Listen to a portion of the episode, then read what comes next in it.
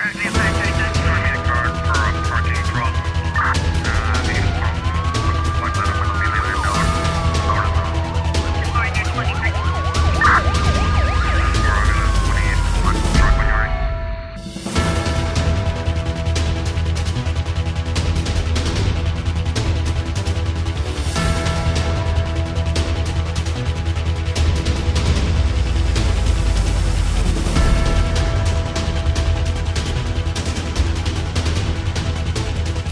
Um homem de 52 anos foi detido no domingo com 7 quilos de cocaína no aeroporto internacional da Praia, oriundo de Bissau. De acordo com notícia divulgada pela Lusa, o detido tem nacionalidade cabo-verdiana e reside em Portugal. O homem foi surpreendido pelas autoridades que encontraram a droga escondida nas bagagens. As autoridades judiciais eh, decretaram prisão preventiva depois do indivíduo ter sido ouvido em primeiro interrogatório na segunda-feira.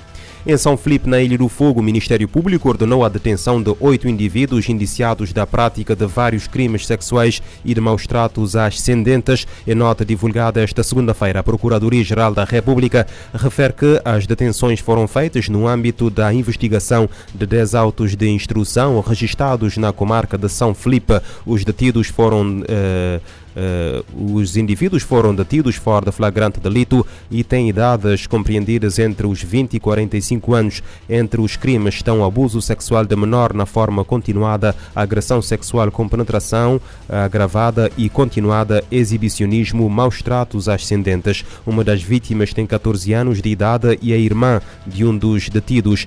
Uma outra vítima de 15 anos está grávida do arguído e vivem juntos na mesma casa. Entre as medidas de coação aplicadas estão o afastamento da casa de morada de família, aplicação de contato por qualquer meio com as vítimas, apresentação semanal às autoridades e proibição de saída da Ilha do Fogo.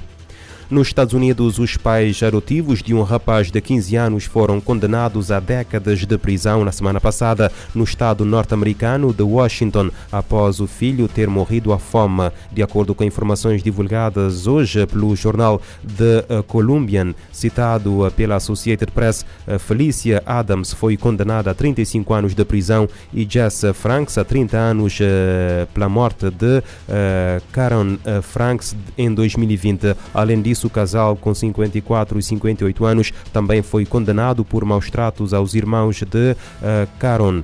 Caron era autista, tinha atrasos de desenvolvimento, era cego e usava uma bengala. A procuradora Lauren uh, Smith, uh, Smith chamou-lhe uma criança extremamente vulnerável. A criança e os irmãos estavam habituados a restrições alimentares e a castigos corporais na sua casa em Vancouver, Washington, nos Estados Unidos. De acordo com os procuradores, uh, Caron uh, perdeu 47% do seu peso corporal entre julho de 2019 e na altura da sua morte, a 27 de novembro de 2020, pesava 28 quilos. No Brasil, uma mulher vestida de noiva foi encontrada morta à beira de uma estrada do estado de São Paulo no sábado, de acordo com os meios de comunicação social brasileiros, a vítima de 53 anos estava desaparecida há três dias. O cadáver estava em avançado estado de decomposição e, e apresentava sinais de enforcamento. Junto do corpo foram encontrados objetos aparentemente sem relação com o resto do cenário.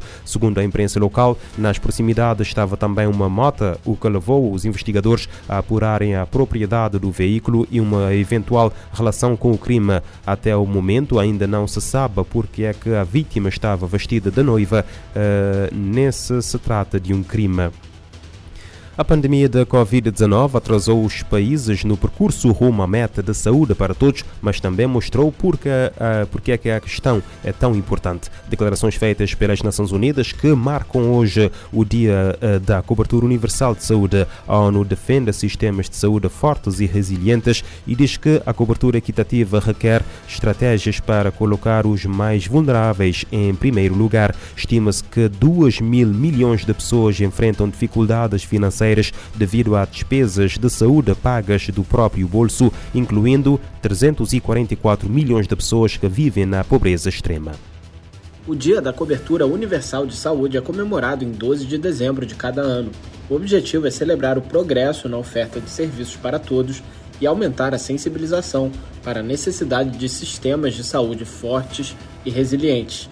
Este ano, a data representa uma oportunidade para revitalizar os compromissos de acelerar a meta da cobertura universal de saúde à medida que os países se recuperam dos terríveis impactos econômicos e sociais da pandemia de Covid-19. Em 2023, o tema da data é Saúde para Todos, Hora de Agir, enfatizando a necessidade de medidas imediatas e tangíveis. A cobertura equitativa de saúde coloca as mulheres, as crianças, os adolescentes e os mais vulneráveis em primeiro lugar, pois são estes grupos que enfrentam as barreiras mais significativas aos cuidados essenciais. A campanha deste ano insta os líderes a adotarem políticas que garantam o acesso equitativo aos serviços de saúde essenciais sem dificuldades financeiras. Os resultados da segunda reunião de alto nível das Nações Unidas sobre cobertura universal de saúde, realizada em setembro de 2023, também contribuem para um compromisso político renovado e orientado para a ação.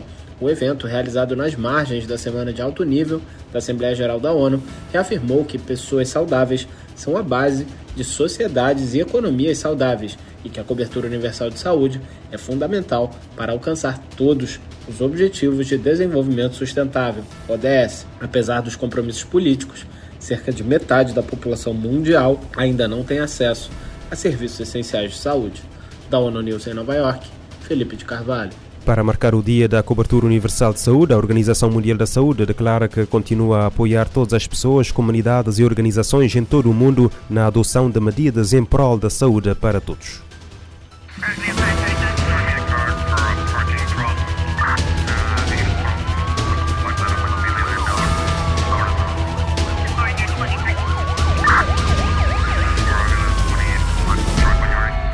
Pode ouvir e subscrever este programa em radiomorabeza.cv, no Spotify, Apple Podcasts, Amazon Music, Deezer e em todas as principais plataformas de podcast.